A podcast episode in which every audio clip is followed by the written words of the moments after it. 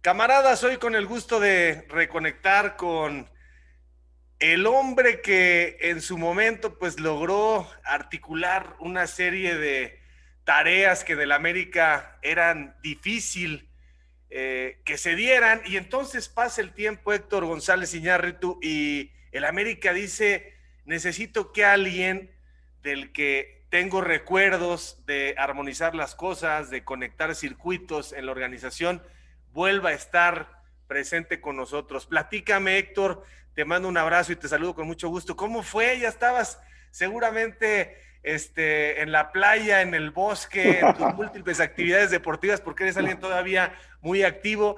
¿Cómo te llamaron y qué pensaste y cómo se dio? Hola Javier, ¿cómo estás? Bueno, gracias a ti y a todos los que te escuchan, tus seguidores. Mira, eh, yo salí de la federación hace ya tres años y estaba en una, en una, consultora con Jorge Valdano y otras dos personas más, en una consultora que le damos asesoría a clubes, a federaciones. Jorge es un tipo con mucho prestigio a nivel mundial en el fútbol y lo, lo buscan mucho para, para en un momento dar alguna opinión algún consejo y se nos ocurrió, sobre todo a él, eh, armar esa consultora. Estaba yo muy contento ahí, teníamos este, un trabajo interesante de hacer diagnósticos en algunos clubes, etcétera. Y vino el COVID, eso obviamente se, se, disminuyó, seguimos con eso después del COVID. Y posteriormente, bueno, yo estaba abierto a, a algún proyecto importante, a algún proyecto interesante. Eh, yo yo había, había estado puliendo un proyecto de desarrollo institucional con una planeación estratégica, eh, tomé varias, varios diplomados y maestrías mientras, ahorita este, está de moda lo de, lo de online, estuve en uno que hice de, de, de, innovación, y bueno, al final de cuentas creo que quedó más o menos completo, según, por así que mi experiencia, o sea, no lo hice en base a, a un ideal, sino en base a mi experiencia, que tú me conoces más que nadie, este, he estado en varios equipos, en selección, arbitraje, y bueno, eh, lo, lo presenté, y, la, y el, el, Consejo de Televisa encabezado por señor Azcárraga y por Joaquín Balcárcel, que es el director de, de, este, de la parte de fútbol del grupo, me invitaron, eh, eh, como lo comentó el señor Azcárraga, el día que me nombraron que regresábamos a una estructura que, que, funcionó muy bien antes, que era la de, había un presidente deportivo y un presidente operativo, y en este caso, bueno, yo ya con la experiencia que tengo, eh, tenía el gusto y el agrado y la experiencia de estar, de, de conocer y trabajar con, con, Santiago Baños. Y bueno, pues creo que llegamos a, a, a la parte operativa, porque te, te, quiero aclarar que, o sea, tengo una relación con Santiago y con Diego Ramírez, que es el director deportivo, este, muy importante, una gran comunicación, platicamos, opinamos, debatimos, pero al final de cuentas, las decisiones de, de refuerzos, decisiones deportivas, las están tomando ellos este, 100% con, con, un, con, bueno, con acierto y de mi parte mucho respeto, siempre teniendo una, una muy buena comunicación. Entonces, estamos muy contentos, tú me conoces, americanista de, de, toda la vida, tengo tatuado así que el corazón el escudo de la América y regresamos aquí para darle satisfacción a la afición, a, al dueño y obviamente tú sabes aquí que si no eres campeón, este, o sea que no pasó nada, o sea, se olvidan todos los récords, se olvidan todas las rachas, se olvidan todos los, los buenos partidos. Fíjate, Héctor, que me da mucho gusto porque pues eh, yo camino hacia allá, ¿no? Y muchos de nuestra generación somos más o menos de la misma edad. Y entonces es revalorar lo que supone la experiencia, ¿no? Porque ya nuestros años, pues no decides necesariamente a golpe de impulso, ya no eres tan visceral, ya más o menos vas entendiendo que la forma es fondo y sobre todo que el conocimiento que trae uno, eh, si lo pones en su lugar, pues da pautas para estrategias fundamentales. No deja de ser curioso, anecdótico si quieres, que regreses y que el equipo se encarrile de una manera histórica, porque ya estamos hablando de marcas muy importantes. Y además veo en tus palabras, ¿no? En esta introducción, que cuidas mucho el tema de que no se vaya a entender que Santiago Baños pudo haber resultado lastimado con tu llegada pero ni modo, eso yo no lo voy a, no lo vas a decir tú, pero yo lo voy a decir. O sea, claro que si las cosas en ciertas áreas que manejaba Santiago eh, hubieran estado, digamos, cada cosa en su cajón, a lo mejor no puedes abarcarlo todo, pues no hubieras llegado tú. A mí me parece que Santiago también tiene la madurez de decir, pues sí necesito una posición como la que tienes tú para que él pueda estar más pendiente quizá de ciertas cosas, porque veo que a veces han sido injustos con el hashtag fuera baños, ¿no? Si a Santiago le sacas las cuentas, que hay más positivos que negativos.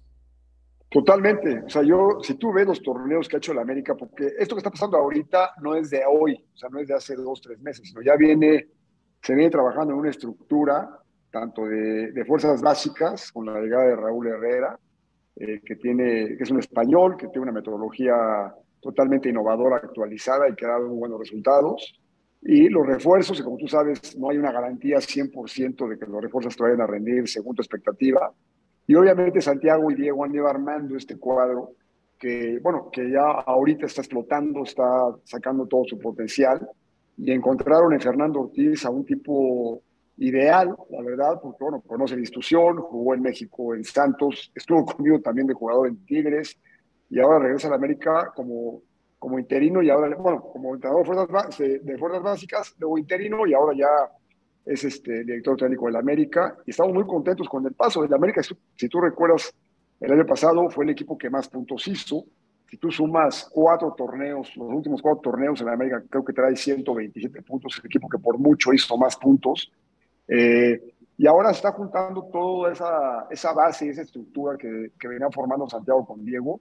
Y yo llego, o sea, obviamente a, a sumar, a apoyar en, otras áreas. Yo platicaba el otro día con una, persona que decía que creo que hay pocos equipos que en su dirigencia deportiva tienen exjugadores que, son, que, bueno, que tienen el título de entrenador y que fueron entrenadores. O sea, Diego fue entrenador, Santiago estuvo de auxiliar con Miguel Herrera muchísimos años, con, con, este, con éxitos, hasta en el Mundial de Brasil también estuvo ahí, luego se quedó en selección ya como dirigente y ahora está como presidente deportivo de la América. Entonces tiene un back que muchos directores deportivos o presidentes deportivos a lo mejor no lo tienen. Por lo mismo, yo creo que eso también es una buena experiencia. No te digo que es lo mejor que te puede pasar, pero sí te da, te da mucho, mucho prestigio y mucha experiencia y mucha posibilidad de éxito el, que tú hayas sido jugador, después hayas sido entrenador muchos años y luego ya tengas este, una gran experiencia como dirigente. Entonces, hacemos creo que un, un buen equipo de trabajo eh, sabemos trabajar en equipo, eh, coordinados, comunicados, estamos muy contentos y obviamente yo estoy encargado de, toda la operación, la logística, las finanzas, el, marketing, la comunicación y sumando y opinando cuando me piden mi, opinión y ahí vamos, o sea, vamos muy bien, el grupo está muy bien, eh, hay una sana competencia interna. creo que al principio nos afectó un poco, no en la parte física, los viajes, no es pretexto, pero sí, tú sabes más también, esto cuando, cuando tienes una semana completa de entrenamiento para preparar tu partido el fin de semana y te lo cortan con viajes y partido amistoso, te cuesta trabajo. Pero ya que llegamos aquí, que el equipo se estabilizó y tuvimos una semana larga de preparación para el partido de Pumas, creo que ahí empezó la, la buena racha, previo a un partido de Juárez muy complicado, muy difícil, que, que se ganó en el Azteca. Y bueno, el equipo lo veo muy bien, muy animado, pero como te digo, no se ha ganado nada, aunque sean récords, pero hasta no levantar la copa, no, no, este, no, no pasa nada. Oye, Héctor, a ver, fíjate que tocaste el tema de Fernando Ortiz y, quiero ser muy, muy este, puntual en esto. Fernando Ortiz era el plan B, entonces le salió a Santiago, qué bueno, es una gran casualidad, pero era el plan B, nunca fue el plan A, es decir, era para solventar un momento eh, de crisis, un momento de transición. Mm. Eh, no es que no estuviera preparado, pero nunca Santiago Baños dijo, este cuate es el que yo en algún momento pensé que podía ser el uno. No, fue una solución temporal que se volvió pues una gran revelación por su manejo de vestido, por sus conceptos tácticos, por su ecuanimidad, etcétera. Entonces, eh, a veces creo que algunas cosas se le dieron bien a Santiago, todavía no te saco las cuentas a ti, algunas cosas se les dieron bien a Santiago casualmente y otras que traían más método, en el fútbol es así, que traían más preparación, que traían más eh, apuesta con, con cierta base científica, no se dan, porque así es esto, ¿no? O sea, depende, dependes de las voluntades de 11 jugadores, de las lesiones, de las suspensiones, o sea, de lo que te dan las fuerzas básicas, ¿no? A mí no me tocó el proceso de cuando eligieron a, Fernando. Lo que sí sé es que, bueno, eh, cuando él llegó aquí, eh, era un perfil perfecto para, para Club América. Eh, estuvo en Argentina trabajando, jugador, como tú dices, con, un, con, una personalidad y un carácter, este, la verdad, bastante interesante, porque es muy ecuánime, es pasional, pero es, se, controla, conocedor, tiene un gran equipo de trabajo, con Pablo Pachone, con Peter Telemaquis, por ahora, ahora con Chato Rodríguez. Son muy preparados, tienen las herramientas de la inteligencia deportiva, que es un área también muy interesante que tenemos aquí muy bien desarrollada. Y es una herramienta más en la toma de decisiones. Ha formado un buen grupo, como tú lo dices y bueno, obviamente yo creo que ahorita en el mundo este, hay muchos entrenadores jóvenes que están demostrando mucha capacidad porque están actualizados, porque están preparados, porque están eh, preocupados por toda la parte esta de innovación, por toda la parte digital que te da eh, mucho, mucha, mucha data para que tú puedas tomar decisiones eh, de la mano con el jugador. No, no, nada más tú, sino que el jugador ya tiene hoy varias, varias herramientas y, y, le, y le, está explicando el por qué está vamos a ir bajo de nivel, arriba de nivel, está cansado, está sobrecargado, o sea, te dan todo el data y eso es una herramienta muy importante ahorita y obviamente la parte familiar, la parte emocional del jugador, el, carácter y yo creo que lo, lo, más importante ahorita aquí es que hay una sana competencia interna donde todos saben que, que, pueden jugar, donde todos saben que se les va a dar su lugar y al final de cuentas el cuerpo técnico va a elegir a los, a los que estén más, este, más, más preparados y listos para, para el partido. Oye, ahora que tienes mucho contacto con Valdano, lo que estás haciendo un poco tú es eh, la posición que, mantiene Butragueño con, con, Florentino, por llamarle de alguna manera, porque ahí tienen en posiciones clave y muy importantes ejecutivas. Eh, si no me equivoco, tenían a Raúl y a, y a Butragueño. ¿Es, ¿Es un poco lo que se pretende contigo? No, no, este, lo, de, lo, de, lo, de, Butragueño, ahora tuvimos la oportunidad de saludarlo en el partido contra Real Madrid él es, está muy pegado él a, lo, a lo que es la UEFA, a lo que es la liga, a lo que es la federación, relaciones públicas, es un tipo de primer nivel. Lo mío es más, ahora sí que más operativo. O sea, yo más, más florentino. Sí, o sea, más, más eh, presupuesto, las finanzas, los ingresos, eh, los costos, eh, la, la, expansión de, de, la América en Estados Unidos, que es un mercado interesantísimo, que bueno, ya lo estamos este, empezando a, a, conocer de hace mucho, pero ahorita con esta gira nos dimos cuenta del potencial que tiene el club, la cantidad de aficionados, la cantidad de pasión que hay por el club de Estados Unidos, igual que en México. Eh, toda la parte de marketing que tenemos ahorita Quentin, que, Quentin Pelletier, que es un tipo de primer nivel y este, muy preparado. El área de inteligencia deportiva también depende, depende de los dos, de Santiago y de mi, de mi parte, que también yo soy una, un apasionado de todo esto del data. Y obviamente toda la parte legal, la parte de operaciones de todos los equipos, la parte de logística. Entonces, voy a decir que tenemos chamba, pero tenemos un equipo de trabajo que me ha encontrado una grata sorpresa de gente joven, muy preparada, con, muy buenos procesos. Y obviamente, pues, por así que venimos a, a, coordinar, aportar, sumar y, este, y tratar de ir mejorando pues, todos los procesos, porque siempre todas las empresas y todas las corporaciones hay, hay mejora continua en todo para ir, para ir creciendo totalmente. No, tenemos toda la parte de los nidos, tenemos ahora la Casa Club con 54 jóvenes que están estudiando. Bueno, ya hicimos un convenio con una escuela para que, para que estudie secundaria y prepa que está afiliada al TEC. Entonces, todos están estudiando aquí. Eh, toda la parte de la Casa Club, la parte de la femenil que estamos impulsando de una manera tremenda, reforzando al equipo con este, el entrenador Villacampa que también vino de España. Queremos también este, eh, tratar de promocionarla mucho en Estados Unidos con partidos allá. Entonces, bueno, sí que tenemos, tenemos bastante trabajo. Y Santiago y Diego también tienen su, su, chamba por allá y, este, creo que vamos, vamos jalando bien. Llegaste a poner orden y a terminar de definir la estructura, ¿no? Si tuviéramos que, si tuviéramos que, que definirlo en, en, tres conceptos, orden, estructura y coordinar. Orden, orden, no, Javier, orden, había orden. Digo, la verdad es que trabajan, digo, todos los procesos aquí están bastante bien. Estamos ahorita por terminar unos manuales de procedimiento con todas las áreas. Había orden, hay estructura, hay procesos. Eh, yo estoy muy agradecido, bueno, porque como tú dices al principio, a lo mejor eh, ya la experiencia este, que tenemos en esto, vienes a, dar puntos finos para ir mejorando poco a poco en algunas áreas. Este, soy, me encanta ser un tipo como, de, como mentor, o sea, platicando todo lo que pasó, todo lo que hice bien, todo lo que hice mal, todos los errores, para que no lo vayan a cometer los, los jóvenes aquí. Y bueno, y dejar un legado de, experiencia para que ellos ahorren pues, todos los sufrimientos, alegrías y tristezas que pasamos en algunos momentos. Tú, tú más que nadie sabes lo que, lo que vivimos, pero eso es experiencia, es madurez y es el estar entendiendo por dónde es el camino para ya no equivocarte. Entonces creo que hay muy buen equipo de trabajo, este, hay mucha alegría. También estamos muy unidos en las malas. Cuando empezamos este torneo, que no empezó bien el equipo, yo le decía que es cuando más hay que estar unidos y cuando, cuando hay que revisar también todo y también en las buenas, ¿no? Porque siempre en las buenas no tirarse a la maca, sino al contrario, este, afinar todos los detalles para que todo este, trabaje como, como relojito aquí. Oye, eh, Héctor, en el América solamente vale el título esta, esta, esta fase final.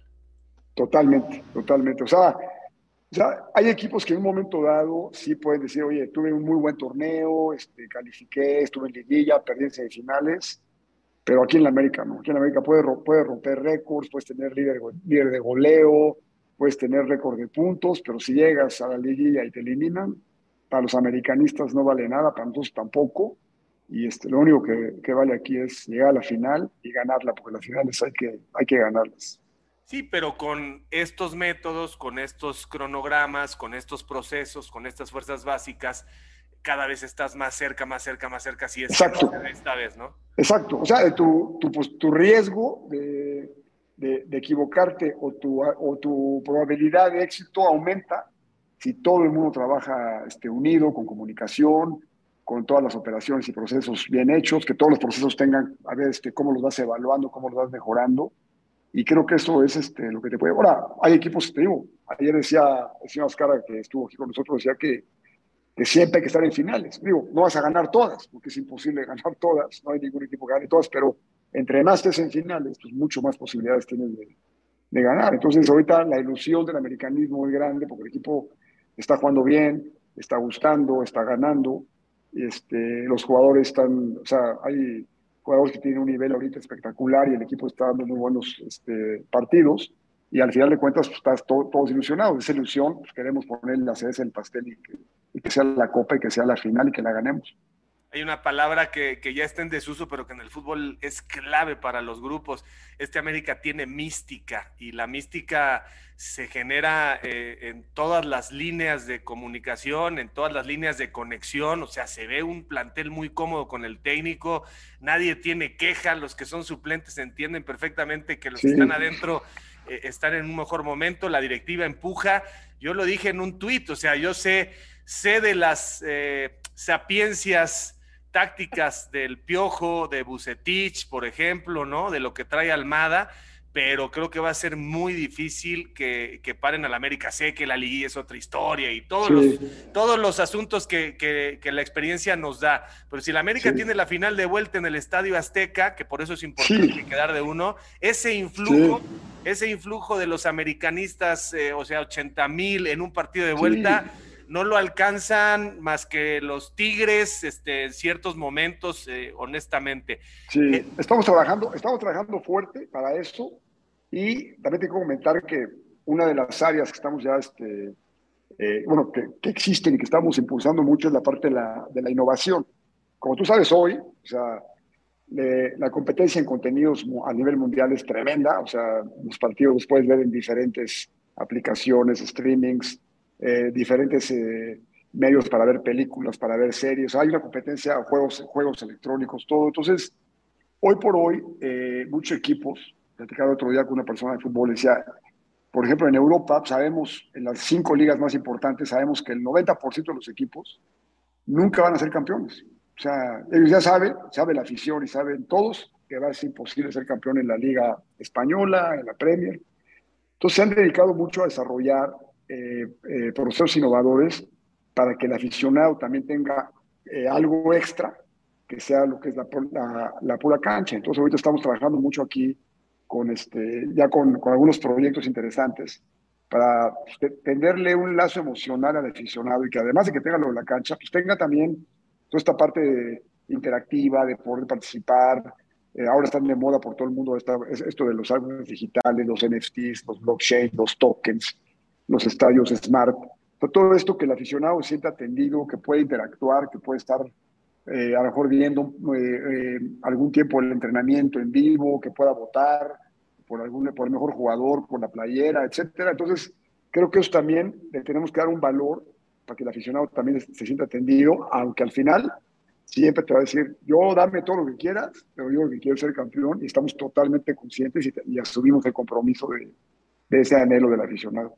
Y sabes qué, mi querido Héctor, te lo digo con conocimiento de causa, estamos en pañales en el fútbol mexicano. Las marcas, o sea, la marca América, la marca Cruz Azul, la marca Pumas, la marca Chivas, la marca Selección Nacional, no generan hoy, pienso yo, y conste que son dineros muy abundantes. Hoy estamos con un 75% de posibilidad de crecer. A mi entender, se explota el 25% nada más con todo lo que hay alrededor del fútbol. Y como bien dices, un título, la gente dice, ¿por qué invierten para un título?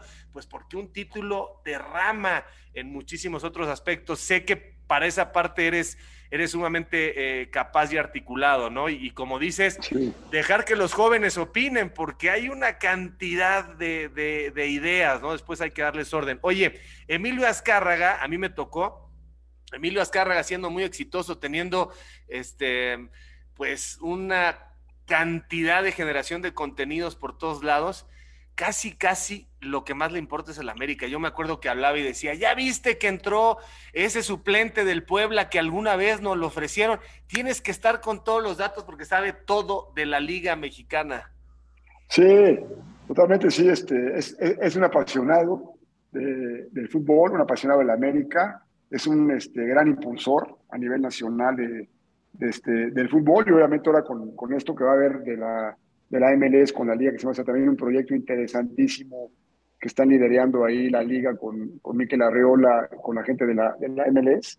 Va a ser muy interesante, porque vamos a empezar a crecer, vamos a poder, vamos a poderle dar eh, espectáculo, entretenimiento a nuestros paisanos en Estados Unidos. Y obviamente es un gran impulso que están haciendo ahorita con, con la liga, todos los patrocinadores y con la MLS. Oye, Héctor, pero no dejes de voltear tú con el América al Sur, aquella copa contra Boca Juniors de Carlos Reynoso. Eh, sigue la gente pensando en eso. O sea, estoy de acuerdo que en el norte está el dinero, el negocio, pero ojalá que tú también, tú lo viviste, ojalá que te vuelvas un impulsor con Miquel, con John, con Emilio, con Orlegui, a decir, sin que nos vean la cara los sudamericanos, pero para crecer futbolísticamente tenemos que seguir compitiendo contra ellos, aquella Libertadores de Cruz Azul, aquella Sudamericana del Pachuca, eso lo demanda mucho el aficionado y los aficionados del América. Dicen, oye, déjame competir también contra Boca, contra River, contra el Real Madrid, si es posible, no en estos torneos veraniegos que son muy buenos sino, sino en otro contexto. ¿Qué opinas de eso? Sí, bueno, yo estoy convencido que, que la competencia, eh, y sobre todo un, nivel de competencia importante, es la que te hace crecer mucho, y te hace madurar. Ya es un tema ese, Javier, que sí es, es, un tema totalmente de la liga, que lo están revisando, lo están viendo. Yo, así como estuve desligado yo ahorita de la liga un tiempo, no sé exactamente eh, cuáles son ahorita los, los procesos que están llevando a cabo, pero estoy seguro que si hay, bueno, debe haber estudios de ver qué es lo que más conviene. Si no se llegó a cabo es por algo, o sea, no fue por, por algún capricho ni nada, sino que son eh, tiempos, eh, presupuestos, o sea, algo ha haber pasado ahí que, no, que lo desconozco. Yo creo que este, sería interesante en alguna entrevista tuya en adelante poder saber qué es lo que pasa, pero sí, obviamente, te digo, entre más competencia tengan los equipos mexicanos este, extra esta frontera sería, sería, sería muy bueno también, obviamente. Hoy por hoy te puedo decir que lo de la Leaks, lo de la Leaks Cup y lo de la MLS eh, va por muy buen camino. Los, los, equipos de la Liga Americana están creciendo mucho, están reforzando muy bien. Pues ya ahorita nos ganaron este, el título de la CONCACAF. Entonces también es una, va a ser una buena competencia de, de todos contra todos y creo que va a ser un, un éxito también en lo, en lo deportivo, en lo económico y sobre todo en darle alegría, felicidad a todos nuestros paisanos allá en, en Estados Unidos, que son millones y que son aficionadísimos a la, a la Liga MX. Sí, la nostalgia vende una barbaridad. Y Héctor, ¿por qué, ¿por qué eres americanista y de los que, de los que, este, de los que se, bueno, se vuelven locos? Lloro. no, mi, papá, que para descanse, era americanista y nos inculcó siempre el, el americanismo. Yo lo viví desde, pues, desde que tenía yo, que recuerdo, del señor Roca de los 70 de ese equipo de Reynoso, Borja, El Monito, Borboya. Y luego seguí creciendo con él, con todos esos jugadores. Obviamente tuve la oportunidad de jugar aquí en este, con el profesor Galvez, fueron compañeros míos Javier Aguirre, Agustín Armando Manso, etcétera. Y cuando, bueno, ya fuimos al colegio, mi papá me dijo, te vas al colegio, ya no puedes seguir de futbolista. Ellos siguieron, les fue bastante bien. Y seguí, o sea, seguí siguiendo la América, íbamos a todos los partidos de la América de Estado Azteca, cuando jugaban aquí cerca de Toluca también íbamos a todos los partidos. Y bueno, pues así que también en mi casa son americanistas y también Alejandro, mi hermano, es americanista, toda la familia.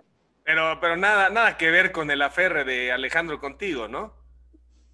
No, bueno, yo tengo una relación con él espectacular, pero él es americanista, lo sigue, vive, vive fuera de México, pero no, no como yo. O sea, yo sí era de, digo, yo sí llegué a llorar varias, pero varias veces cuando estaba más joven, este, cuando la América perdía, y, o sea, ya sabes, o sea, pero sí, es una ilusión y una pasión que realmente este, los que le damos a la América, así como le damos nosotros, creo que hay poca gente que lo, que lo entiende, porque el americanismo sí es, es grande aquí y ahora en Estados Unidos cada día crece más. Pero Alejandro, por ejemplo, no, no viene a las finales, ni vino la de Cruz Azul, ni viene a eso, ¿no? No, sí, o sea, sí, sí, ha, sí ha venido y depende mucho de su chamba, porque luego de repente se mete a un proyecto medio, complicado que es imposible para él estar viajando, pero cuando tiene tiempo sí viene a ver a mi mamá, que gracias a Dios este, todavía está, todavía la tenemos aquí, y obviamente si hay partido, este, lo invito, ahora nos acompañó en el partido en Los Ángeles, en el, en el SoFi Stadium contra el LAFC, estuvo con nosotros ahí, fue con mi cuñada y con mi sobrino,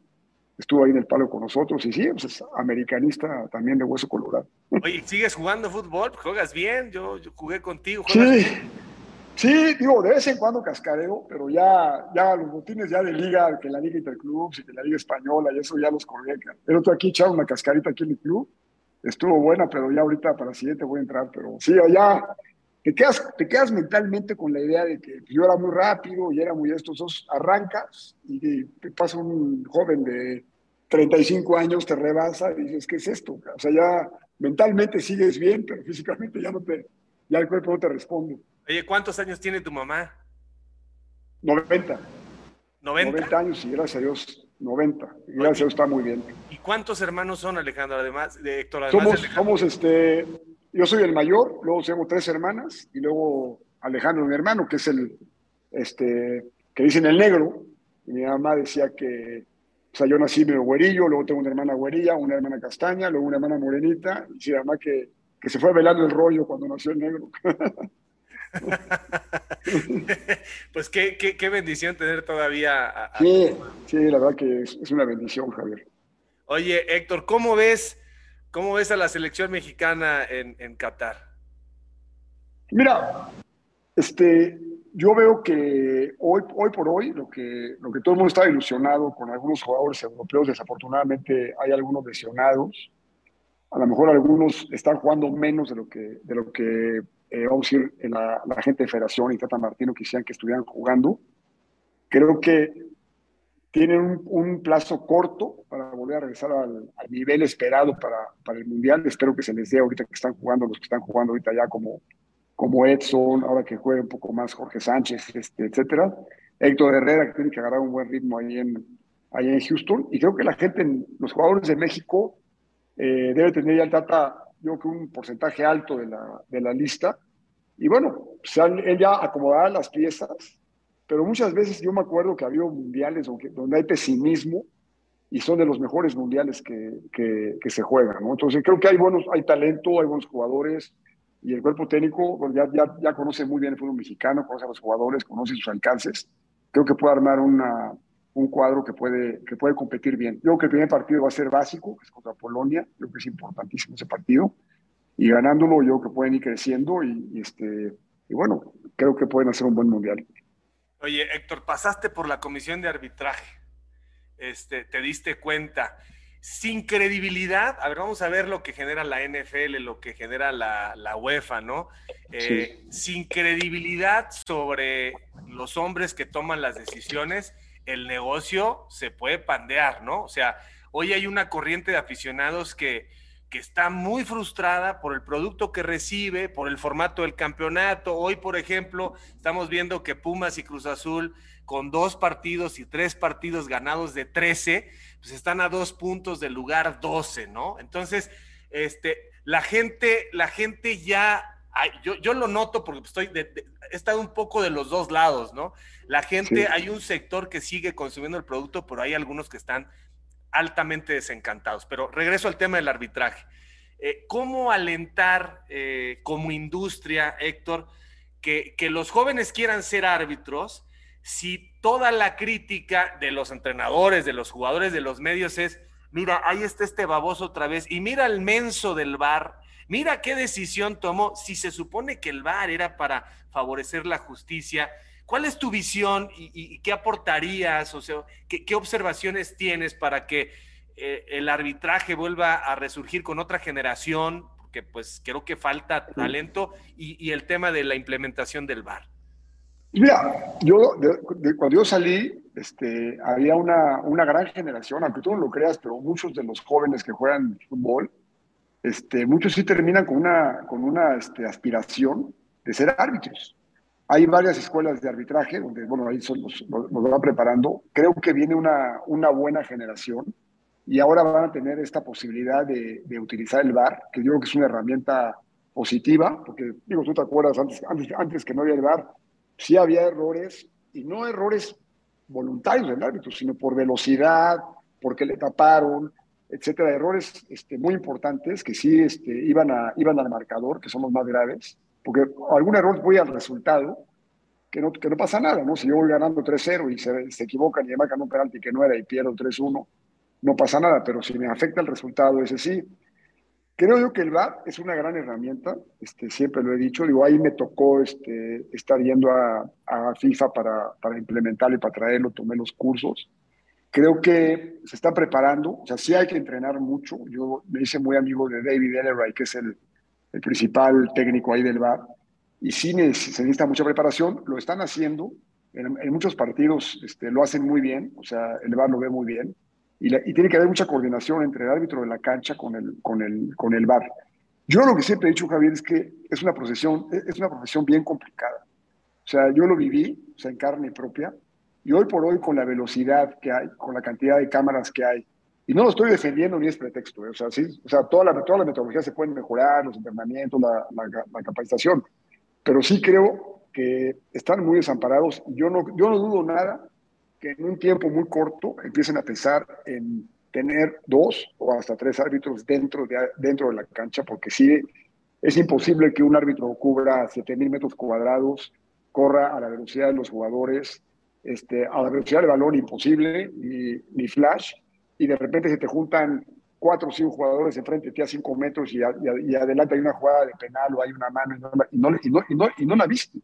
Y luego la ves y las reglas también empiezan, ¿no? O sea, la parte de, pues, que si fue temeraria, que si fue imprudente, cuál es la imprudente, cuál es la temeraria, por qué amarilla. lo de las manos ha sido una, este, una controversia también, porque han ido, han ido cambiando esta parte de la voluntariedad de la mano, con, ahora con la apertura del cuerpo, si tapaste la pelota para que no pasara, este, la distancia del balón, la velocidad. Entonces, todo eso se hace más complejo, pero creo que es una profesión muy complicada. Yo creo que la capacitación este, nos va a ayudar mucho a, a, tener partidos con que tengas, digo, vas a, siempre va a haber algún error, alguna, alguna, alguna, algún mal acierto, pero creo que tienen todo para capacitarse. Armando es una gente muy, muy capacitada, muy valiosa, los mejores hábitos de México, conoce bien el reglamento y creo que puede, puede este, rodearse de gente, de instructores que pueden ayudar a los jóvenes, como tú dices, a la nueva generación que viene para tener este, buenos hábitos, como siempre ha habido, ¿no?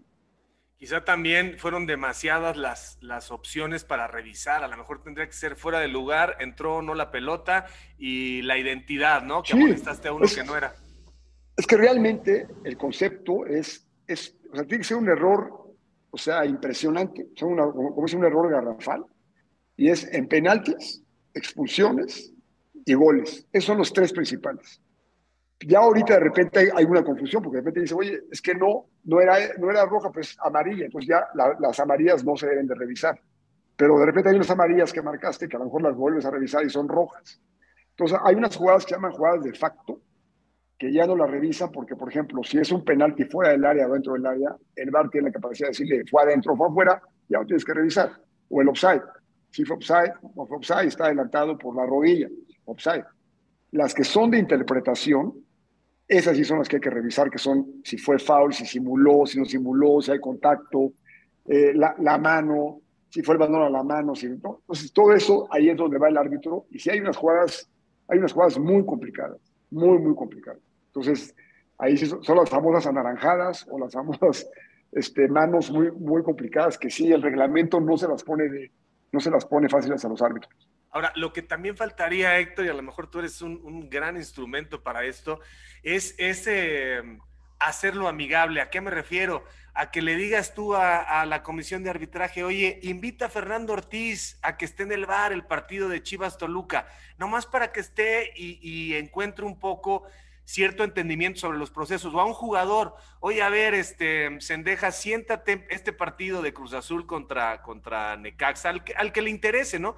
Siéntate ahí para que veas cuál es el procedimiento, pues porque también el pobre árbitro, cada vez que va a revisar una jugada, ahí se le, acercan todos a decirle, sí, no, no la revise, sí. Tendría que ser como en el americano, a ver, brother, estoy checando con el camión, háganse, un, háganse a la chingada todos. bueno, aquí, aquí la verdad es que nadie, o sea, se le acercan un poco cuando va hacia, hacia la banda, pero ya cuando, se, cuando pasa la banda, ya o sea, la línea de banda que va, que va al bar ya prácticamente está solo, o sea, es raro que esté un jugador ahí, porque es, es amonestación, o sea, automática. Pero bueno, o sea, sí la, la comisión está haciendo este, visitas a los clubes, hay muy buena comunicación, yo con Armando tengo buena relación, prácticamente son muy receptivos, muy receptivos a las dudas, receptivos a las aclaraciones, tú mandas tu carta, mandas tu video, te contestan técnicamente el por qué sí, el por qué no, entonces bueno, pues ya habrá gente que esté de acuerdo, que no esté de acuerdo, pero ya cuando recibes una, una explicación convincente basada en el video y en, el reglamento, creo que te quedas tranquilo. Ahora, lo que siempre yo, yo decía, cuando, porque yo también estuve del otro lado, entonces yo les decía, a ver, en un torneo, un equipo pues, tiene a lo mejor cuatro errores que te favorecieron y cuatro errores que te beneficiaron, o cuatro, tres, o tres, cuatro, o sea, depende del torneo. Entonces, lo que pasa es que siempre reclamamos cuando nos va mal o perdemos, y cuando, cuando ganamos nunca reclamamos, o, o la jugada está muy convincente, a la siguiente semana hay una jugada igual, pero esos errores son involuntarios de los árbitros, y este, yo creo que el VAR, eh, bien aplicado y, bien capacitado y con una buena coordinación, es un, es un gran instrumento, como lo ha sido durante muchísimos partidos. Lo que pasa es que ya se nos olvida cuando el VAR acierta. Nada más, nos fijamos cuando el VAR no acierta, entonces ahí sí criticamos. Pero cuando el VAR acierta, es una maravilla el instrumento, la verdad. Y al que más te conviene, Héctor, es a ti en tu posición de presidente operativo de la América, porque siempre está el tema de cómo Emilio tiene influencia en el fútbol, en el negocio, etcétera, pues entonces siempre se le ayuda a la América. Pero te recuerdo ahorita varias finales perdidas y varias finales perdidas por supuestamente posibles errores arbitrales y, ni modo, pues hay que, hay, que, hay que apechugar, hay que callarse, sí te da coraje, sí mandas una carta aclaratoria, este, pero bueno, así que no, no, si el América hubiera ganado los últimos cinco campeonatos, pues, estoy de acuerdo, pero si tú sumas, hay más errores este, involuntarios de los árbitros que han perjudicado a la América que, los, que lo hayan beneficiado, la verdad. Sí, sí, yo, yo siempre he creído que esto es, esto es un mito y vende, y vende bien. Siento que las camisetas en cualquier parte del mundo de los equipos eh, más importantes sí, sí pesan, pero pesa también la de Chivas, este, pesa la de América, la de Cruz Azul. No creo que pese igual la de Juárez, honestamente, la de Mazatlán. No es lo mismo el Getafe que el Madrid, ¿no? Y, y, así es en todas partes, pero no es una cuestión premeditada o a propósito de los árbitros, sino, pues hombre, estás, estás, estás en diferentes magnitudes con, con la implicación de los equipos. Ojalá, Héctor, también que, que la contribución tuya, o sea, me encantaría que algún día pudieras adoctrinar a tus jugadores, o sea, que el América fuera la vanguardia y que de pronto viéramos en el próximo torneo que te marcan un penalti, que el jugador esté culturizado, permíteme la expresión, desde las fuerzas básicas para que diga, no, no, señor árbitro, este, no, no, no es falta, y que el América tuviera esta conducta, digamos, ejemplar de, de homenajear al juego limpio. Sí, Sí, bueno, hoy por hoy, el América, si tú ves las estadísticas, somos el, equipo más, este, ahora sí que más limpio. O sea, tenemos las, son los, el, el, equipo que menos tarjetas tiene en todo el torneo. Y obviamente, bueno, sí, sí hay casos mundiales donde hay una, una simulación clarísima que el jugador se levanta y dice, el árbitro, la verdad que no fue penalti, fue... Pero hoy por hoy, bueno, nos da, en este torneo que me ha tocado a mí, lo que se ha marcado sí ha sido, ha sido, ha sido real. O sea, no, no ha habido ninguna jugada que yo te pueda decir, en esta jugada, este partido, este, está clarísimo que no lo tocaron y se cae, el árbitro se va con esa, con esa simulación. No, no ha habido, pero yo creo que son jugadores muy conscientes. En general, el jugador mexicano es muy consciente de eso. Creo que ya lo hizo una vez. Fue Chapo Montes el que, el que lo hizo hace como dos años o un año, que, este, que se vio muy bien, que fue clarísima. Y este, además de gran jugador, es una gran persona. Y bueno, ejemplos como esos son muy buenos para, para la juventud y para todos los futbolistas. Te voy a tirar ya para, para cerrar este, unos penaltis, Héctor, y, no te puedes mover, o sea, no, no, puedes, no puedes desprenderte de la línea ni adelantarte porque si no, lo repito. Ah, ¿A, qué equipo, ¿A qué equipo es al que menos quieres enfrentar en este torneo en un eventual final? No tengo, o sea, enfrento a todos, hay que ganarle a todos. Te voy, a, repetir el penalti. Tiene que ser uno, tienes que decirme Puebla o León o Santos. es que, es que yo, la, verdad, o sea, Héctor, yo, Héctor, yo tengo tiempo. Yo tengo el América, ¿eh? oye, el América le tiene que ganar a todos. Está muy bien, pero ¿a quién no quieres ver en la bueno, final? Hoy, bueno, hoy por hoy, el rival que está pegado a nosotros, que sería la, hoy por hoy sería la final, vamos a decir, si terminada hoy y el 1 y el 2 este, fueran los, los finalistas sería Monterrey. Yo creo que Monterrey tiene, tiene, tiene un, gran, este, un gran, gran equipo. un, bueno, ya jugamos contra ellos, jugamos un gran primer tiempo este, y un segundo tiempo muy parejo y al final de cuentas, bueno, el marcador no nos favoreció, pero fue un gran partido. Yo, yo creo que es un equipo al que sí tendríamos que prepararnos muy bien para, para enfrentarnos. Ochoa, del 1 al 10, ¿qué posibilidades hay de que se retire en el América? 10. Él quiere y ustedes quieren. Sí, claro, totalmente. Hay una, hay una voluntad al 100%. ¿Se equivocó el Tata Martino eh, en decirle extorsionador a Cendejas? Creo que la palabra es muy fuerte. Creo que la palabra es muy fuerte, ya lo comentó este, el Tano.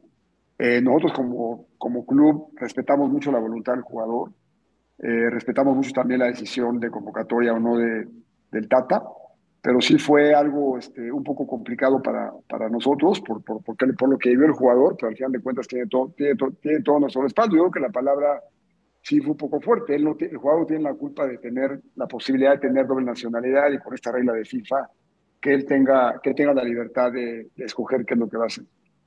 Y bueno, lo más probable es que, que, esté tan ofendido que ya, o sea, ya ni lo van a llamar y él va por Estados Unidos, ¿no? Yo creo que depende mucho de del cuerpo técnico de la selección. Digo que depende de ellos si lo convocan, no lo convocan, cómo lo convocan o, si hablan con él. Ahí sí depende mucho de, este, del cuerpo técnico. Vamos a suponer que en este momento te conviertes eh, en Gerardo Martino. ¿Tú llevarías a Javier Hernández al Mundial? Mira, es que todo depende mucho, digo que también de lo que ellos quieren a nivel este, futbolístico, a nivel grupal, a nivel de lo que, de lo que, con lo que hoy cuenta, ¿no? Yo creo que hoy cuenta con, bueno, Funes Mori, que está lesionado, creo que ha, ha, respondido, ahorita Henry Martin está respondiendo, entonces, ahora sí que todo depende, porque los técnicos, yo no soy técnico, entonces ahí no te va a poder responder, pero yo lo viví en el Mundial de Brasil, con el tema este de, con el tema de, de, de Chuy Corona y Ochoa, con el tema de Chicharito y, y, y Oribe Peralta, entonces ahí sí que depende mucho o sea, todo el análisis que tengan tan profundo el Tata y su cuerpo técnico para, para elegir si va o no va. Pero si, si, estuviera bien el grupo, ¿a ti te parece que futbolísticamente y con, con, el momento que viven los delanteros en general, porque el único que está pleno es Henry Martin, honestamente, eh, sería, sería alguien que no sobraría en este contexto. O sea, si estuviera muy bien el Chaquito jugando muchos minutos en Feyenoord, si estuviera muy bien Funes Mori, si estuviera muy bien Jiménez, pues quién piensa en el Chicharo, pero con dos dedos de, conciencia, ¿no? Yo, yo imagino que están, este, ahorita deben estar ahorita valorando la, la posibilidad de llamar a sus, a sus delanteros. Obviamente Javier se pues, está bien en la MLS, está, está metiendo goles, está, está fuerte, pero yo ahí sí, de, pues sí que depende mucho de, del sistema que quiera usar, de cómo lo quiere usar. Este, así, desconozco la verdad si, este, si él lo va a llamar o no lo va a llamar. ¿Te preocupa la recuperación que está fehacientemente demostrando Guadalajara para el clásico? No, la verdad que es un, es un gran rival para nosotros siempre. Yo creo que para el fútbol nacional esta rivalidad es extraordinaria, para, tanto para los este, aficionados del Guadalajara con la América. Al contrario, este, me gusta en lo personal el reto que llegue, que llegue bien, que llegue este, con una buena racha igual que nosotros. Yo creo que va a ser un partidazo. Eh, y bueno, eso sí que es una obligación prácticamente para nosotros ganar esos, esos clásicos y más contra, más contra Chivas. ¿Por qué no le apuestas algo a, Ricardo Peláez? Ah, sí, pues tazo. Yo tengo una buena relación con él. Este, a ver qué, a ver qué apostamos. Algo que, algo para, para la sociedad, algo que sea, que sea, que, sea de fruto para, para algo, algo, en la sociedad. Encantado de la vida lo, lo apostamos. Pues de una vez, dile a Ricardo, Ricardo, te apuesto en el clásico este, un monto que saquemos de nuestras bolsas y que favorezca eh, cierta causa, no sé, el teletón mismo puede ser, ¿no? Lo, lo, voy a pensar, lo voy a pensar bien aquí y yo le hablo a, le voy a hablar a Ricardo a ver qué, a ver qué podemos idear ahí con la gente, con la gente también de nosotros. Última, última pregunta, Héctor. ¿Te regodeaste, este, te fuiste a cenar, celebraste con unos whiskies, te burlaste este, del 7-0 sobre Cruz Azul? No, la verdad que no. Son, fíjate que son partidos que, bueno, te dan mucha satisfacción. Este, te dio ternura el Cruz Azul, te dio ternura. No, no, al contrario. Porque yo también he estado en equipos que de repente nos han goleado. Entonces, yo sé que son, son como, son accidentes. El partido estaba más o menos parejo, íbamos 2-0, de repente viene ese, esa expulsión, viene el gol de Valdés, se pone 3-0. Creo que a lo mejor Cruz Azul este, trató de ir, o sea, con ese orgullo y con esas ganas de tratar de, de, acortar el marcador, se abrió un poquito y a nosotros se nos dio, se nos dio todo, porque ahora sí que a veces te quejas de que no hay contundencia y en ese, y en ese partido pues toda la contundencia se dio. Pero eso, esos son partidos que sí salen muy contentos en la noche, pero al final de cuentas eh, te pueden causar un problema interno de, de exceso de confianza, ¿no? Decir, ah, ya gané Cruz Azul, 7-0, y tu siguiente partido vas con algún equipo a lo mejor no tan, con tanto prestigio, con, tanta, con tanto cuadro grande, y, este, y lo pierdes. Aquí la, la ventaja es que el grupo lo tomó bien, lo tomó tranquilo, con humildad, siguieron trabajando bien, y bueno, y de ahí pues, este, se siguió la racha. ¿no? Son partidos complicados esos, quedas contento, pero tienes que regresar a la tierra y decir tranquilos, humildes, a trabajar y este, nada de exceso de confianza. Héctor, muchísimas gracias por tu tiempo. Celebro tu regreso al fútbol mexicano. Personajes como tú lo enriquecen, aportan, este, gente educada, gente con experiencia. Eh, yo te he tratado lo que dicen los aficionados. Ojalá que seas esta cuña para, además de, de lo sustantivo, porque el dinero es de particulares, proponga siempre en favor del desarrollo, en favor de que mejore un poco el formato, de que vuelve el ascenso y el descenso. Eh, yo se lo he dicho de frente a Alejandro y a Jesús y se lo dije a Emilio en su momento, la multipropiedad no le beneficia a nadie. O sea, el negocio en México a nivel industria, Héctor, me parece que lo puede desarrollar todavía exponencialmente a nivel de los ingresos, pero hay que acompañarlo de ciertas decisiones que, que, hagan sentido al aficionado y al crecimiento de nuestros jugadores. Sí, se están haciendo, se están haciendo muchos estudios y análisis ahorita y seguramente vendrán este, noticias en un, en un futuro que irán, este, que siempre suman y que siempre van tratando de perfeccionar el fútbol para que la afición esté satisfecha y esté contenta, ¿no? Que es, la, es este, el principal beneficiado de, este, de, esta gran industria. Con mucho gusto, Gabriel, te agradezco tu tiempo, te agradezco y estamos aquí para sumar, para apoyar y seguiremos aquí trabajando duro con, el, con los americanistas. Un abrazo, Héctor. Muchas gracias. Un abrazo, Javier. Éxito. Un abrazo, gracias. Igualmente. Nos vemos.